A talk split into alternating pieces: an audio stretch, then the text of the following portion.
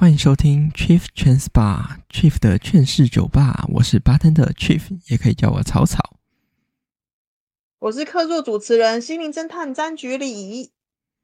Chief Trans Bar 目前是一间偶尔快闪的跨性别酒吧，同时也是这个节目的名称。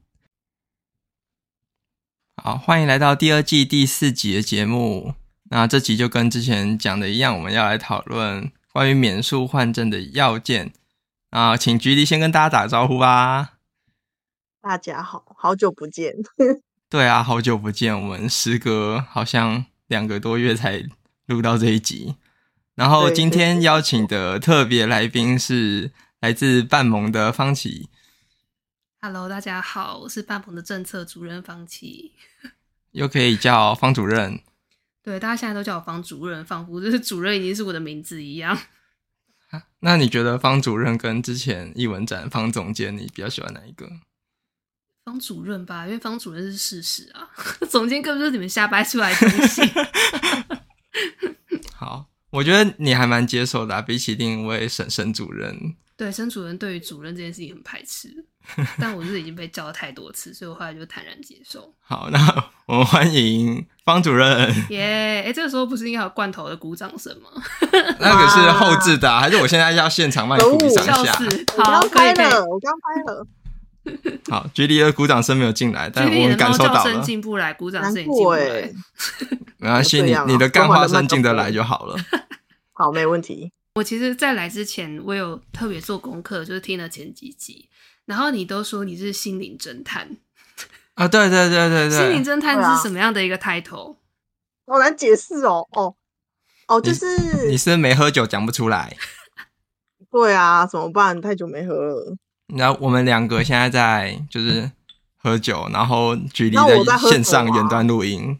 我我在喝乳乳清蛋白，乳清蛋白健康哦。我们现在在喝 Gin Tonic。傻眼，傻眼！我觉得这真的太幸福了。我光是来录录一次这个 podcast 就可以喝到 Chief Trans Bar 调的酒，赚烂呢。你还没解释你为什么叫心灵侦探？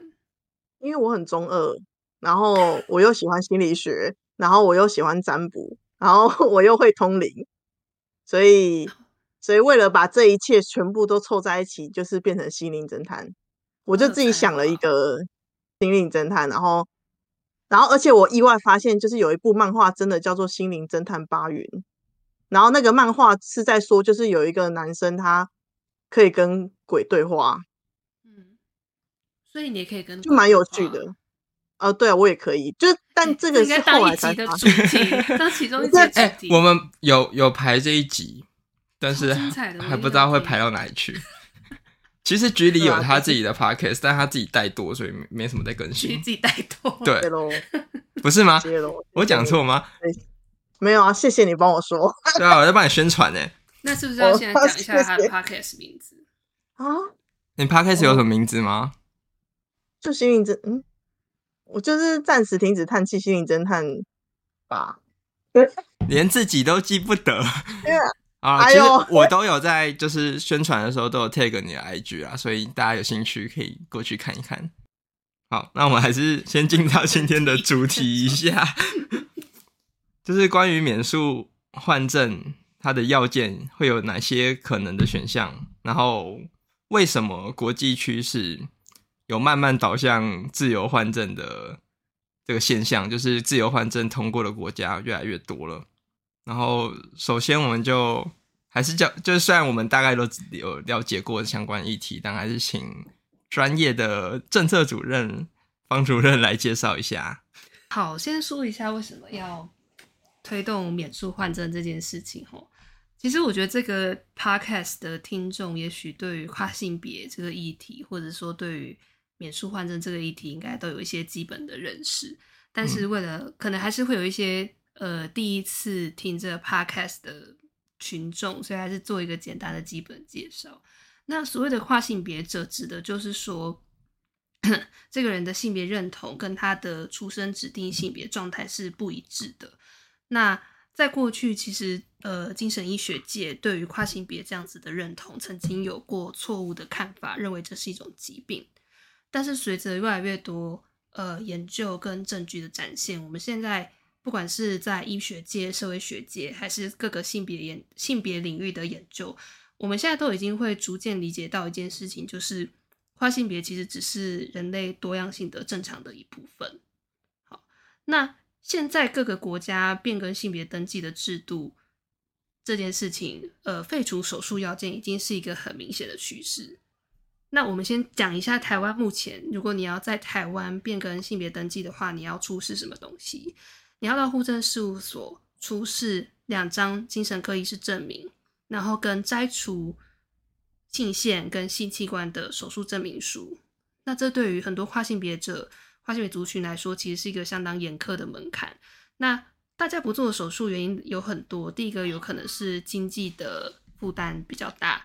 然后第二个是身体的状态不适合，例如说他可能本身就有一些慢性疾病，是不适合做这种大型手术的。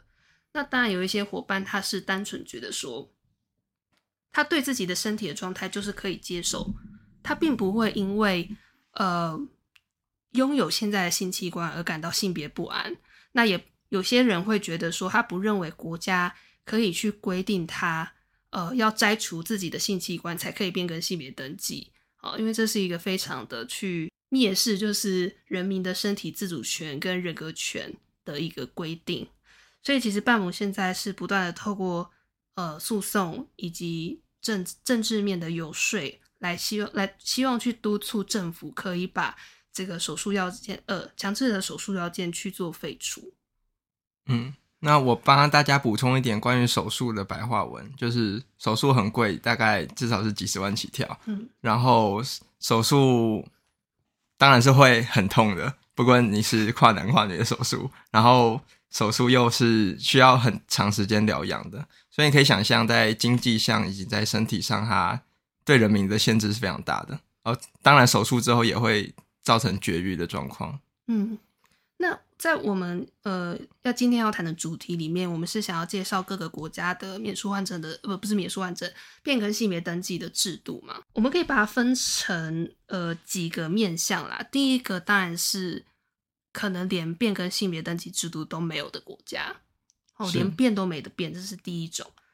然后第二个是呃是以手术作为这个变更性别必要条件的国家，像是现在的台湾。还有日本、韩国，其实都还是在这个阶段中。然后在第三个阶段是，他会要求，也许不一定要是这个手术以手术为必要条件，但是他要求必须要让权威机构来出具相关的证明。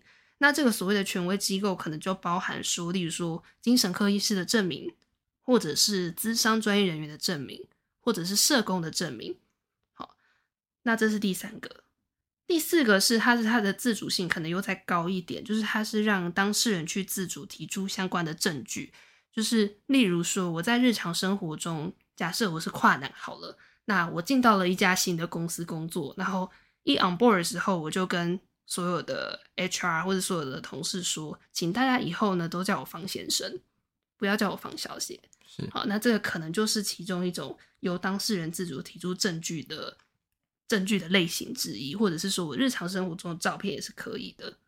那最后一种就是自由换证了，就是说由当事人他不需要去提交医疗证明，然后也不需要去提交刚刚说到的这个权威机构的证明，或者是自主提出生活证据，他也许只是需要去，例如说户政事务所，好去签署这个自我宣誓声明书，就可以变更性别登记。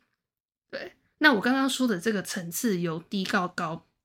它其实是一个国家成干预程度由高到低，然后人民的性别自主决定权由低到高的一个这样这样子光谱的展现。是，那想请问方主任 好，讲方主任还是有点尬，没关系。那个现在大概多少国家是已经把手术要件拿掉，然后其中有多少是自由换证的呢？好，那我来考考两位好了。就是现在你们知道全世界有两百多个国家吗？好，两百多个国家以及法域。对，例如说，因为有些东西是不是国家不一定，像是台湾、台湾、香港。对，对台湾、香港，对，有两百多个国家或法域。那你们猜一猜，就是现在已经不要求一定要以手术为变更性别登记的必要条件的国家大概有几个？啊，因为我知道答案，所以我就请这个举例来回答一下。两百个里，两百个里面，你觉得大概有几个？对，就是免术免要就免术换证的国家，大概可以这样讲。十个吗？十个。你你对世界这么没有信心哦？对啊，你才知道，我是一个厌世的女性主义者。我也是厌世的女性主义者，但我觉得你可以再，你可以稍微爱这个世界一点吗？对，再乐观一点吗？再乐观一点。十五，十五，十五。好，公布答案其实是五十。哪有这么多？非常多。对，其实我当初第一次看到这份资料的时候，我也是算是相当讶异啦。就是说，这等于是说，全世界已经有将近四分之一的国家免术换证了。那在这四分之一的国家里面，就是这五十几个国家里面，有二十个，至少二十个国家，因为有一些国家的法律跟它的规定，其实是非常的资讯是非常难找，对，所以我们没有办法肯定我们穷尽了，但是我们至少可以说有二十个国家，它已经走向所谓的自由换证，也就是说，它是完全不需要去提出任何的医疗证明或者是非医疗证明，那它用一个比较积极肯认跨性别者。性别认同的方式来去做这样子的性别变革等级的规范。那这五十个国家当然是包含这二十个国家，对对对，可以理解吗？就是说，免术换证一定等于呃自由换证一定是等于免术换证，一定是包含在免术换证中。对对对，对。好，那简简化一下这两个数字哦，五十个国家是大概全世界的四分之一，嗯。然后二十个国家大概是全世界的十分之一，四分之一免术换证跟十分之一的自由换证啊！我第一次听到这数字也是觉得说，就是四分之一好像还可以理解，因为想象中比较性别友善的国家可能蛮多，欧洲，然后跟一些中美美国的地方或是中南美洲加起来应该大概五十吧，嗯，但是自由换证也到十二十个，我就觉得哇，真的蛮多的，而且。在我关注这议题以来，其实近几年通过的国家也是不在少数，就一直会看到新闻。对，其实有越来越多国家，他们目前都是朝向松绑的方式去走。那我举个例子，嗯，以德国的状况来说呢，其实他过去是有要求说要提具提出这个医疗相关的证明，这个跨性别者的跨性别公民才有办法变更性别登记。那因为半盟其实还蛮长，我们蛮密切关注国际上各个国家他们变更性别登记，呃，变更性别制度的这个变革。那像是在二零二三年五月的时候，德国他们政府就提出了一个草案，然后这个草案叫做呃所谓的性别自主决定法。好，然后他让就是跨性别公民要他们如果要变更性别跟变更他们的姓名是变得更为容易的。然后未来他们会以自我决定的新法取代这个原有的变性法。那它是有一些就是规定啊，例如说，呃，成年人当然比较没有那么严格，他就是只需要去到地方登记处，就有点类似我们的户政事务所，好去提出这个性别变革的声明，就可以变更他的性别跟他的姓名。那十四岁以上的未成年人，也就是说十四到十八。呃的这个未成年人，他可以在监护人的同意下去自行提交这个性别变更的声明。那针对那些还没有满十四岁的未成年人，他则是需要由这个法定监护人去提交性别变更的声明。那其实，在我们呃不管是看网络上的故事，或者是我们亲身跟跨性别者接触的过程当中，有蛮多人其实是在还蛮小的时候就产生出跨性别的认同，然后而且是对于这个认同是非常的。肯定的，对，例如我是三岁，三岁吗？你那时候发生了什么事？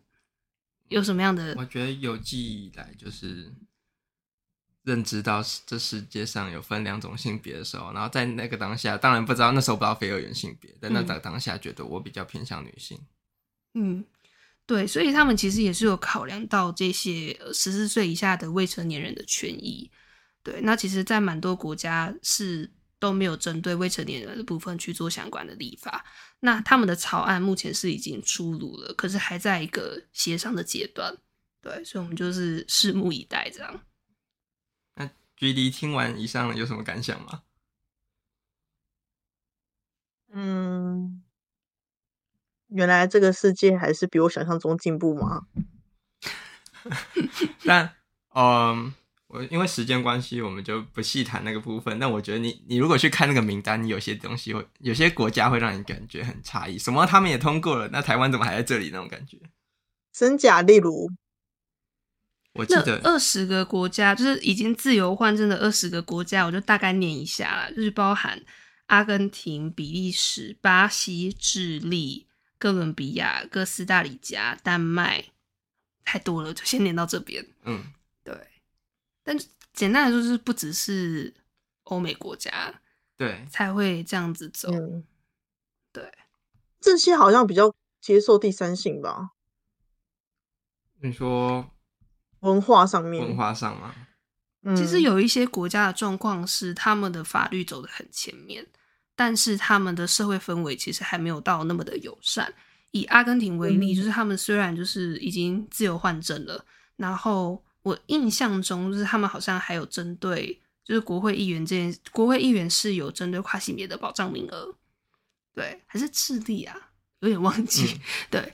但是他们的社会氛围中，其实还是很常会听到跨性别者或者是多元性别者他们遭受到这个仇恨犯罪的情况发生，所以有时候法律跟社会氛围哪一个走在比较前面，其实还是一个就有点难以回答的一个问题。嗯，像去年对，像去年十一月，我不是有去日本参加他们跨性别悼念日活动？嗯，那现场贴出很多的受害者，其实就就是那些国家，嗯、就仇恨犯罪还是会还是有在发生。嗯、但虽然即便是自由换证的国家，都还是会发生。对，那有一些国家，它的状况就是，例如说民，它它更相反过来，就是它可能民间的状况是相对比较开放的，但是法律一直迟迟难以走到那一步。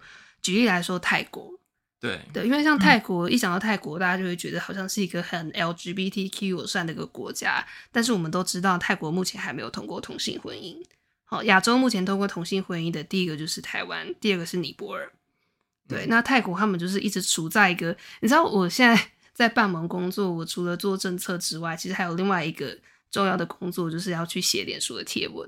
那像是国际上有一些国家，如果他们要，例如他们可能要通过同婚，好，或者是说他们呃要修法，修性别变更承认呃性别承认法之类的，我们都会很密切的关注。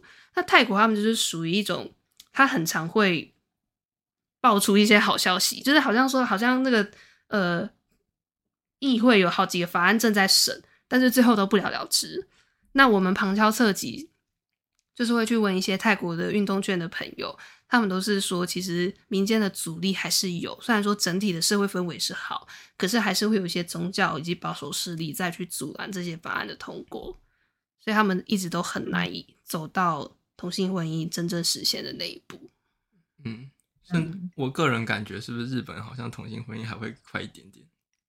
感觉像日本，因为我记得各个法院对，因为去判违宪的比较多了。日本有那个一个民团叫做 Marriage for All，然后他们也是跟我们一样有呃影响性诉讼，就是专门在打影响性诉讼的律师团。然后他们在日日本的各地其实都有发起相关的诉讼，然后有一些也得到了不错的成果。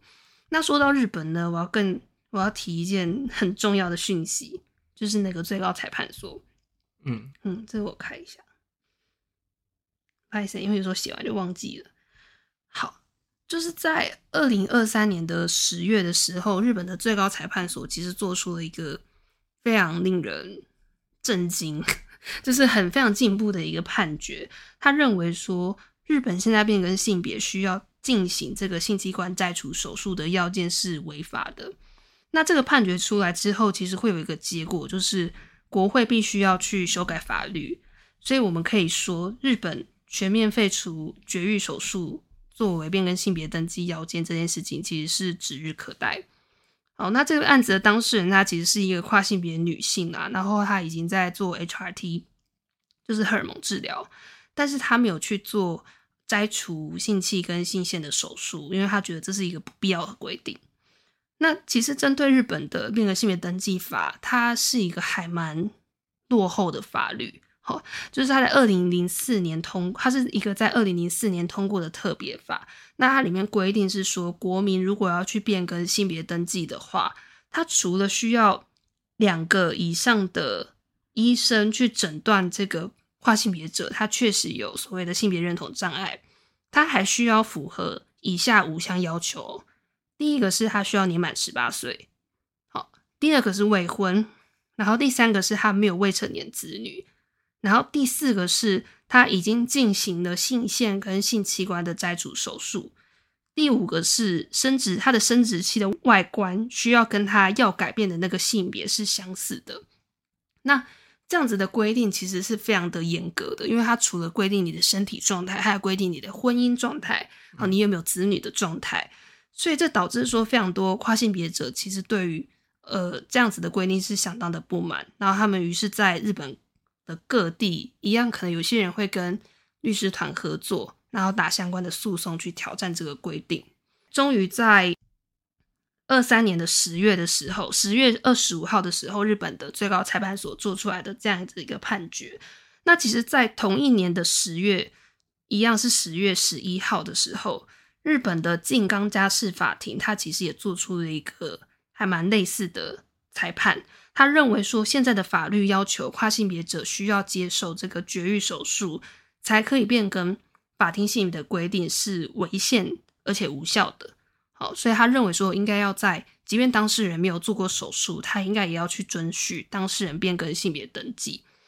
那这个最高裁判所的判决其实是非常的重要的，因为它会促使国会去全面修法，全面的废除这个强制的绝育手术规定。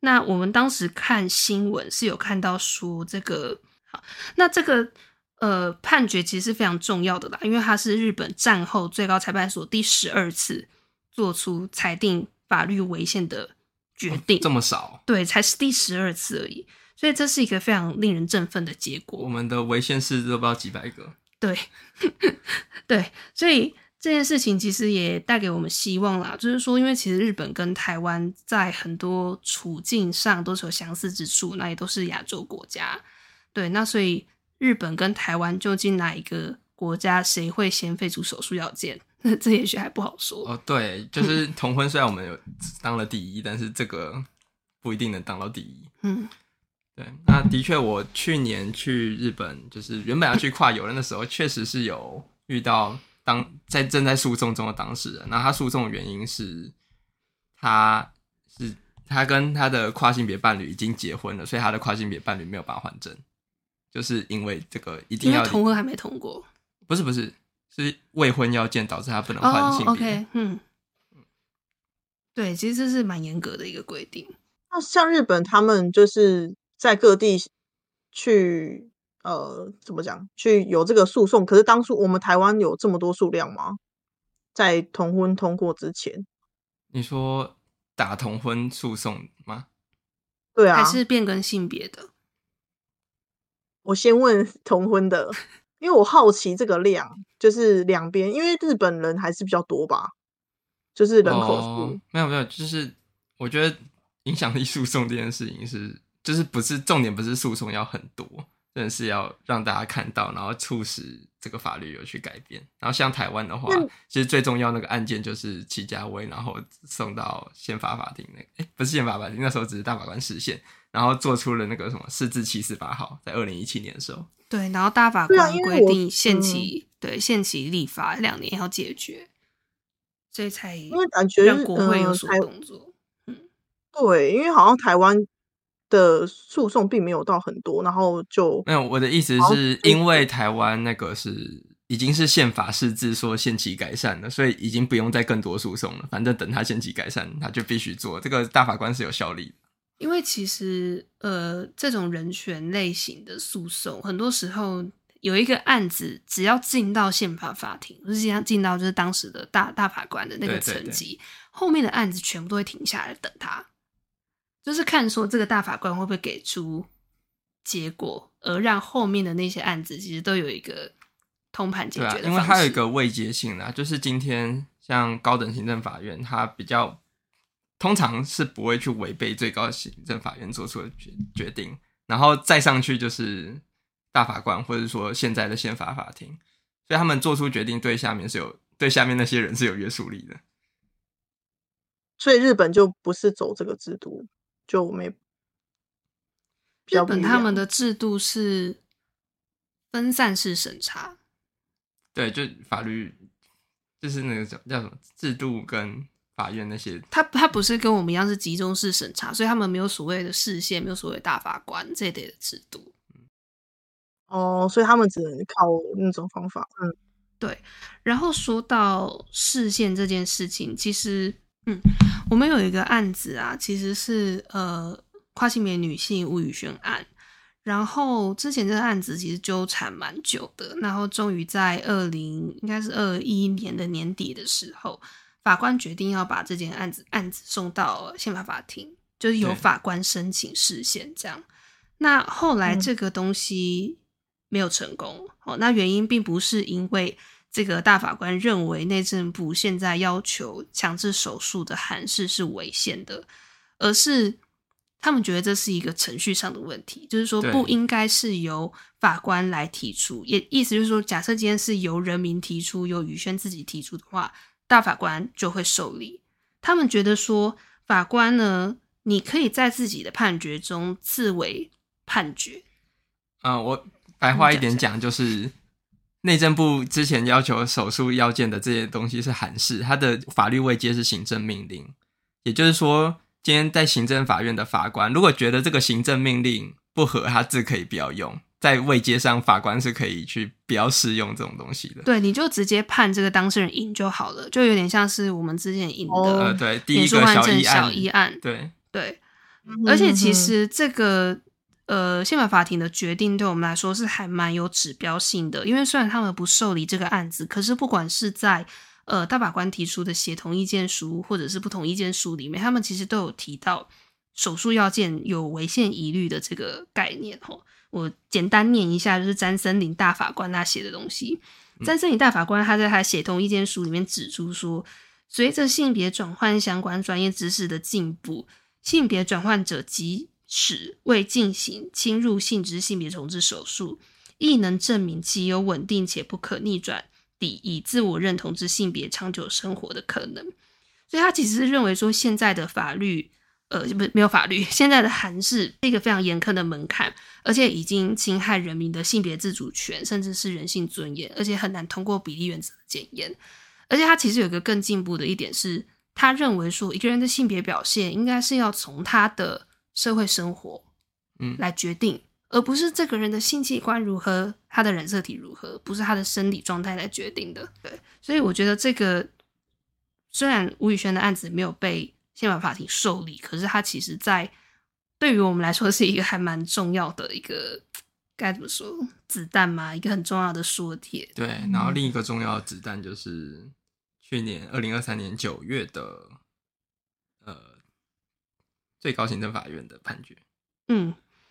这个案子呢，其实就是有一个跨性别女性，她叫做小娜，好，然后呢，她我有点忘记是在几年的时候，她也是希望就是在不变更性别呃不进行性别重置手术的前提之下去变更性别登记，然后她就自己去应该是高雄市的某一个户政事务所去申请，然后自己去打这个案子，然后一路败诉，那败诉之后就是一路上诉到。最高行政法院，那最高行政法院他其实认为说，高雄高等行政法院是很思虑不周全的，嗯、就是他认为说他他的判决就是强制手术要件这件事情是不符合比例原则，也违反平等权，更违反就是对于人民人格权尊重的这个核心。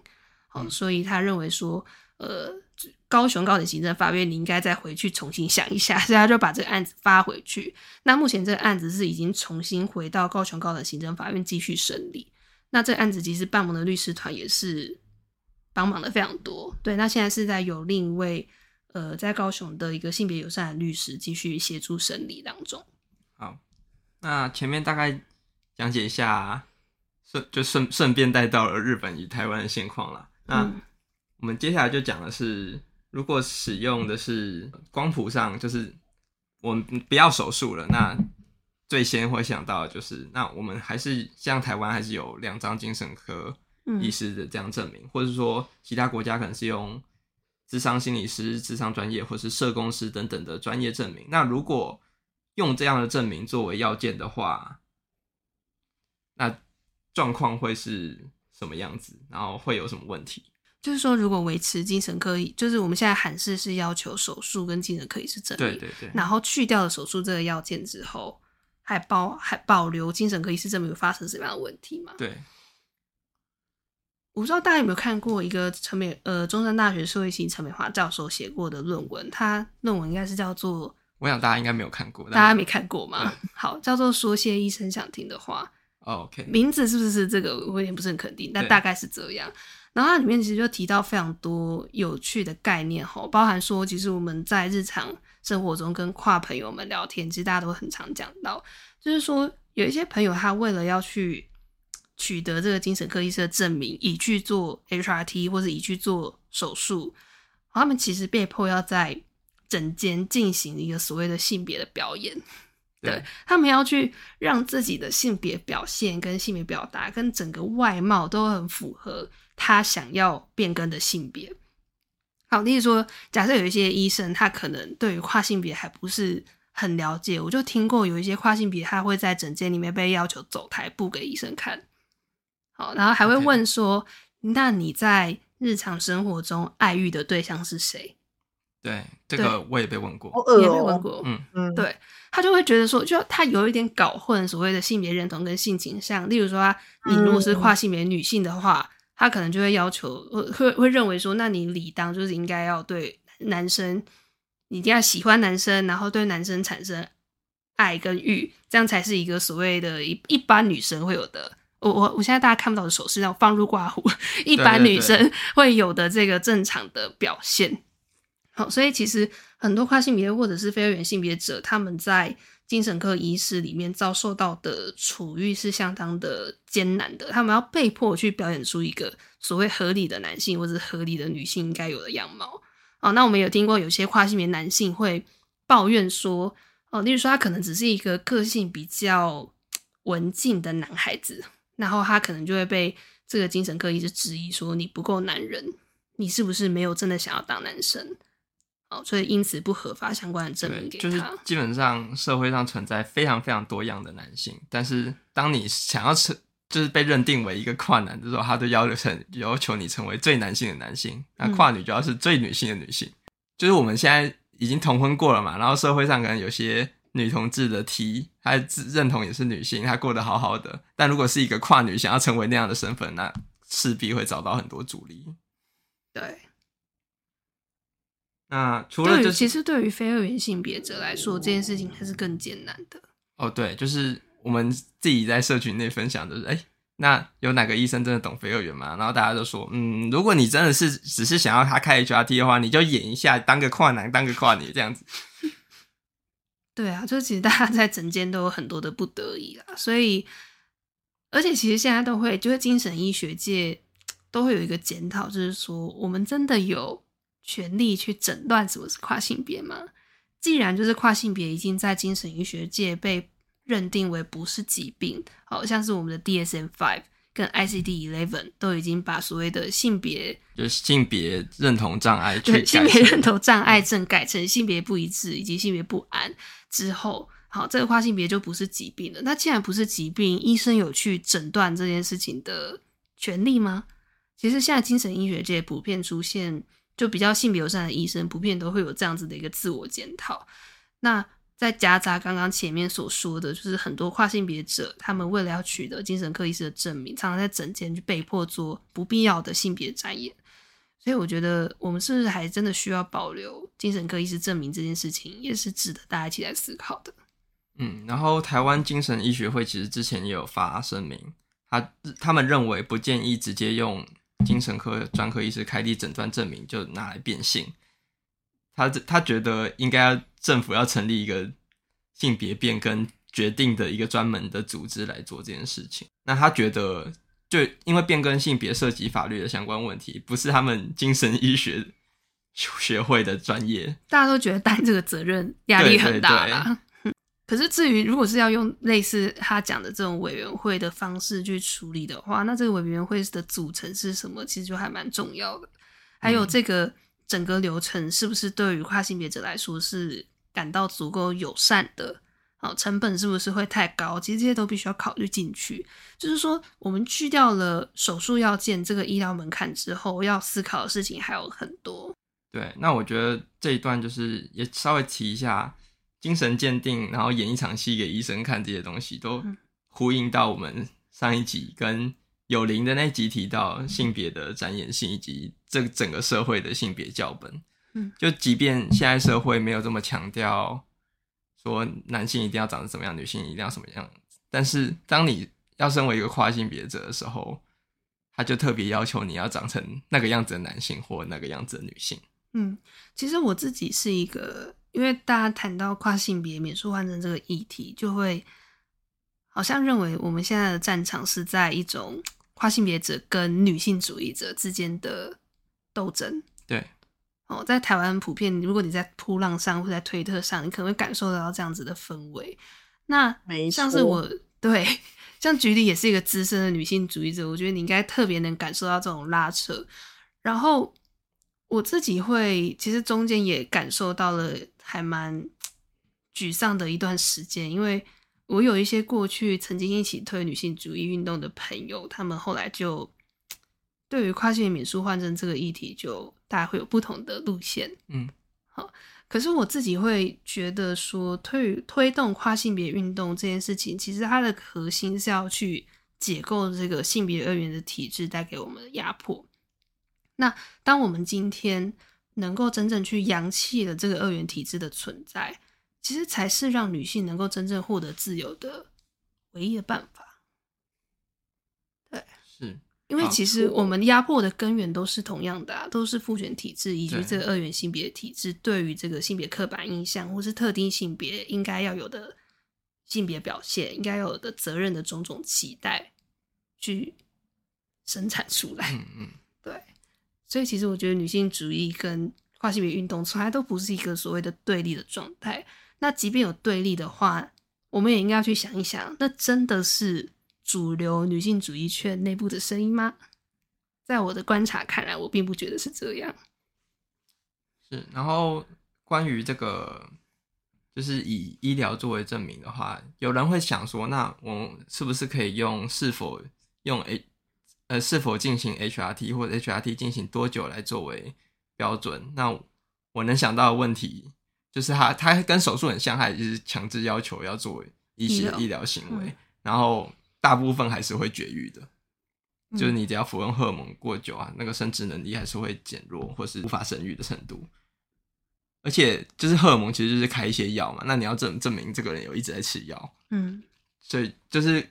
稍微回应一下，如果有人觉得说我们可以用 HRT 来作为标准的话，我这边补充一件事情，就是我刚刚讲到的 DSM-5 啊，DSM-5 就是那个美国精神医学会发布的精神疾病诊断与统计手册。DSM-5 它在二零二二年发布了一个修订文本，就是 Text Revision 这样。然后它其实里面提到了一个非常重要的观念，那我觉得也是当代精神医学的一个普遍看法，就是在医疗程序上，当你今天要决定一个当事人他是不是有一个跨性别的认同的时候，其实重点并不是在于他是否厌恶自己的性器官，以及他是否想要透过医疗的处置行为去改变自己的身体，例如说性别重置手术，或者是刚刚 Trip 所说的荷尔蒙治疗，这些都不是诊断的必要条件。诊断的必要条件应该是在于说，这个当事人他有没有用这样子的性别认同在社会上生活。他更重视的其实是日常生活中的证据，所以他会比较贴向我们刚刚所说的那光谱里面的由当事人自主提出证据的这一部分。嗯，但不过在进到下一段之前，我们先稍微进一段小小的休息。哦，大家拜拜。听到这里却还没追踪吗？劝世酒吧劝你赶快去资讯栏点连结，一次帮你连到 IG、FB、Medium 等多个大平台，还有我们的最新作品哦，也能直接私讯留言跟我们互动，更可以不漏接我们快闪跨性别酒吧的最新资讯，一起喝，喝起来。Hello，休息回来。那我们刚刚提到，就是连那个 DSM 都改采用是否以这个性别在社会上生活来作为诊断的标准。那其实有一些国家，他们的免术换证的光谱为什么要打我？他们走光谱也是走到这个，就是提出一些。例如说改名，它的外观改变的一些照片来作为换证的这个证据。对，法国呃，举例来说，法国制度其实就是走这一种，就是假设今天我要去，我刚刚有点其实一开始有举例过来，不小心破梗。对，假设说我要去，我要在法国是法国人，然后我要变更性别登记为男，然后这时候我就可以向法院。不是向户政事务所，是向法院申请提出一些相关的证据。例如说，我以前叫做 Anna，好，那我后来改名变成 Alex。嗯，哎，Julie，你是法文系？对，Julie 是法文系。你要不要举一个就是很很法文的名字？就是 Julie 跟 Julian 这样。哦，对，假设一开始叫 Julie。好好棒，Julia，真的啦，真的啦。好，呃，不是乱编，是真的有这两个名字，Julie 跟 Julian。对，ang 是什么意思啊？那就是名字啊，就是是比较阳刚的名字吗？对，就是一个是女生用的，一个是哪一个是哪一个？哪一个是？就是 Julie，就是就是 Julie 的那个字一样，不是我，不是我。是是是，Julian 就 Julian 是 Julian 的意思吗？应该吧，我我不确定不确定，然后反正它只是多一个 N 而已啊。好了，概念上跟英文也是有点像。对对，就是总之 Julie 改成 Julian，这个也是一个可以提交给法院的证明，或者是说呢，呵，我请我的妈妈好来开来出具一张。声明书，然后说什么？哎呀，这个方琦这孩子哈，他从小就很不喜欢穿裙子，然后每次都就是说要要穿裤子哈，然后从小就觉得自己不是女生，自己其实是一个男生。这个亲友重要他人的证明，也可能是一个证据之一。对，然后还有像书信往来，或是日常生活往来也可以。例如说，你的妈妈已经说什么啊，我儿子都怎样怎样怎样，嗯嗯嗯，那可能也是一个证明。对，然后或者是像我刚刚讲的，跟同事之间的。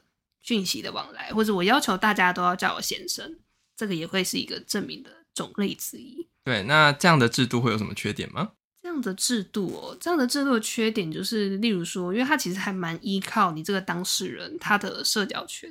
对对，假设说他是一个，因为当然蛮多 对边缘人，蛮多多元性别，他的处境是还蛮交织性的艰难。例如说，可能会结合贫穷啊，结合社会孤立等等。假设说他没有办法去找到一些相关的亲友来去佐证他确实有用这样子的性别认同生活的话，那对他来说可能就会比较吃亏一点。对，比较难提出相关的证据。对。那 GD 觉得这会有什么问题吗？我觉得不管就是刚刚讨论了这么多，就是不管是什么强医疗、弱医疗啊，然后或是各种证明啊，我觉得都脱离不了。二元框架让我觉得听了很烦。嗯，怎么说？你可以再说一下烦在哪里？哦，可能是因为我就是，可能我就是非二元啊，所以我就会觉得很烦啊。为什么一定要？为什么我想要我的法律上的性别是什么？然后我还要去找社会上社会刻板印象去扮演，不管是扮演给医生看还是。还是我要去证明给去谁谁帮我证明什么？这些都让我觉得很烦，很没有必要。嗯嗯，啊，其实让我想到接下去讲，就是这个难题可能也也是法院觉得是难题，因为今天这个人提交的照片，那变成我要去审查说这个照片够不够男，还是这个照片够不够女？嗯嗯嗯那那其实是原本的那个难，从精神科医师身上的难题转移到了法官身上嘛？对。那法官是不是也觉得我头很痛？我觉得现在就是一个有点大丢包的状态了，就是大家都知道这些制度不是那么好，就是你到底要怎么去检验一个人他有没有这样子的性别认同？啊，精神医学界已经开始对这件事情反弹，然后法国他们就把这个球丢到法院去。那。显现出说，其实这个制度就像举例讲的，它还是一个有点难脱离性别刻板印象、性别二元制度去运作的一套方法，他还是会去，你你必须就是要去演出一个所谓的符合你性别认同的样子，你才比较好，比较容易去拿到你这个在法法律上的相关的权益。对，所以这其实确实也是蛮多国家开始在检讨，然后甚至是渐渐走向自由换证的主要原因。嗯，我想到一个，如果是一个有非二元性别或第三性法定性别选项的国家，那他如果要采用医学证据或社会式的证据，都有一些障碍，也就是对，这这是一个很棒的问题，嗯、就是说你要回答这个问题之前，你必须先思考到底什么是 X，什么是 X 性别，什么是非二元性别，你要先把它的文化意义界定出来，你才有办法。确认说哪样的人去符合这个框架嘛？哪样的人在这个文化范围跟文化意义里面？那其实你花时间细想的话，会知道这有点困难。所以蛮多国家的 X 性别其实都是采自我宣称，对，因为你没有办法去检验啊。难道说我要 HRT 才能变成 X 吗？或者说我的呃服装要很中性才能变成 X 吗？这些其实都是一个太太模棱两可的事情，它、啊、没有办法被操作。嗯，你出生指定是男性。结果你现在用了女性荷尔蒙啊，那他他会可能会觉得说，那你不是应该是女性吗？怎么会是 X 呢？嗯，就是会有。不是说要一个礼拜七天，我三天穿男装，然后四天穿女装。对，不行啊，你这样女装的时间比男装多耶，多一天。天哪，要三点五，要分三点五，是不是？我还要其中一天中午去换衣服。好了，所以这大概就是也也是因为这样的难题，所以就是其实你辩证到最后，你就会觉得，嗯，自由换证有它的道理在啊。对对啊，对我一开始也想说自由换证是不是走太多了，然后就是一个一个去想，最后就发现说啊，其实就是每每一个大家都试过了，然后大家都觉得嗯，这个制度好像还是哪里怪怪的，那我们是不是最后就自由就好了？嗯、那我们讲一下今天的 take away，我觉得就是。各国啊，逐渐走向自由换证，它是有各国自己的脉络啊，有社会氛围。那我是觉得台湾也许近几年不会立刻就走到自由换证，嗯，但总是就是现在反跨都会一直接说我们不要自由换证，然后把自由换证讲得非常非常的可怕。但事实上，就是世界上有二十个国家现在在这样做，然后看起来没有没有什么很可怕。二十个，对啊，二十个，哦，二十个。我在说免税，你说自由二十，自由二十个嘛，对吗？自由二十，自由换证的二十个国家，然后看起来也没有很可怕。对，就我是觉得，也许不会立刻推到那，但大家如果要了解为什么就是各国走向自由换证，可能会对我们在政策讨论上比较帮助。对，那台湾目前可能的走向，我自己觉得啦，就是说。我们现在在推免术换证，并不是说我们要去禁止想要做手术的人动手术，而是给予更多的选择，让每个人都可以在一个符合自己身体状态，然后符合自己意愿，然后可以负担，然后跟不损伤人格权的一种方式，比较有尊严的去变更性别登记。所以我觉得比较理想的状态，应该会是一个多选择的状态。对，就。你可能你要做手术，当然是可以啊。手术可能会是其中一项要件，那你也可以选择，例如说你本来就是有在做 HRT，好，HRT 可能 maybe 六个月以上，这个数字是多少，可能还需要再经过讨论。好，它可能也是一个要件。那或者是我们刚刚提到的，由权威机构出具证明，例如说精神科医师的证明啊，智商专业人员的证明，这也可以是一个。那比较 radical 的，应该是说当事人自主提出证明，这个大众或者是说政府能不能接受这个？我自己会觉得，我希望把它放进来啦，因为这比较符合当代精神医学对于跨性别的这个认同的认定。就是说，其实性别认同这件事情，重要的应该是你在社会生活中有没有依照这个性别认同去做，去跟其他人互动。这个其实比起所谓的你有没有去做医疗的行为，你有没有去做手术，你有没有得到一个权威机构的认可，对我来说，这是一个更能够去证明你性别认同的方法。所以我会希望未来的未来的状态不会是像现在这样，就是铁板一块，你就是必须要去做手术，你就是必须要取得精神科医师证明。它应该是一个更有弹性的制度，以及能够去彰显每个人性别表达自由的一个制度。嗯，那 GD 有什么看法？我是蛮好奇，那你们有觉得可能几年内有机会吗？嗯、作为倡议，作为倡议团体会不太敢回答这样的问题，因为你说什么好像就会带给大家希望，然后如果做不到的话，会大家会有有点难过这样。但是目前办红的策略，我个人哦，我个人我没有我没有办法，我个人没有办法脱离于我的 职称，我的主任身份。没关系，你可以用主任身份回答。我自己会觉得，现在半盟当然还是呃用司法诉讼的方式在给予相关的压力，然后也不断的透过政策的游说。那我会觉得说比较好的一个路径，也许应该是修改现在的函释。比较行政上就是比较简单一点。对，因为当人权议题走向立法院，总是会有很多的攻防跟压力。对，嗯，对。然后这个一耗下去，又不知道是几年这样。那其实对于那些没有办法换证的当事人们来说，每一天都很痛苦啊。像是我们现在很多身边的自工的伙伴或者是当事人，真的是对他们来说，只要没有办法换证一天，那。各种日常生活中需要出示自己的身份证件，需要揭露自己的性别状态、性别栏位的各种场合，其实都是一种压力跟煎熬。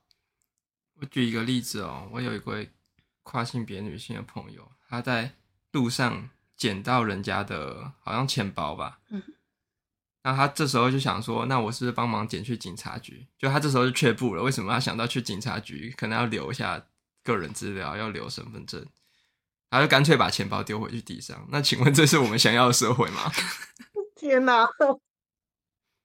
对啊，他其实人人心是善良的，他也很想说帮助这个失主赶快找回钱包。可是，就是这个社会就是要求他出示证件的每一个时刻都要很痛苦啊。嗯，对啊，就是其实日常生活中有太多场合，我觉得我们是一个高度的。我们使用证件的频率，对，使用证件频率很高，然后各种空间的设计、各种制度的设计，其实都是非常二元性别、顺性别导向的。对，所以跨性别者在这个制度中，真正真的是很常会感受到一种格格不入，甚至是被排除的感受。所以我会觉得说，如果能够透过韩式修改现在韩式的方法去解决的话，也许是能够比较有效而且立刻的去改变这个困境的。那时间是多久？这就有点不好说。对，那我个人好有个很不负责任的猜想，因为最高行政法院已经判，就在去年九月那件事情，我已经讲过了，所以我是认为两三年内，然后会有一套制度让就是没有做手术的跨性别可以去换证，但我。蛮觉，我觉得这套制度会，我我个人会蛮不满意的。我猜想啦，就他可能还是就是只把手术照要件拿掉，但是精神科医师的要求这些都还在，然后还是很二元框架导向。然后如果是说我自己想要去换性别这件事情哦，因为我我个人比较想换非二元性别或是 X 性别，那我觉得会需要更久更久，而且。也牵涉到，就是之后如果只是函释的话，那可能也很难啊。因为就是如果要走到有 X 如果要走到 X 的话，的一定是要透过修法才解决，因为它是一个完全新的状态。对，好，那以上就是今天的节目，我们谢谢方琦，耶，帮你拍拍手，耶，帮你拍拍手。有什么 ending 词吗？好像惯例没有哎、欸，没有，谢谢主任。谢谢方主任吗？好啦好啦，好哟，谢谢局里，谢谢 Chief。我一直想到人选之人，为什么？因为它里面有一个姓方的女那个主角啊。我说谢盈萱吗？对啊。哦，方方正正，稳稳方。哦，方方正正，稳稳方。对，这件事情出来之后，大家都一直都对我这样讲，方方正正方主任。对啊。好，那我们先谢谢方方正正方主任。好，谢谢大家，我们下期再会。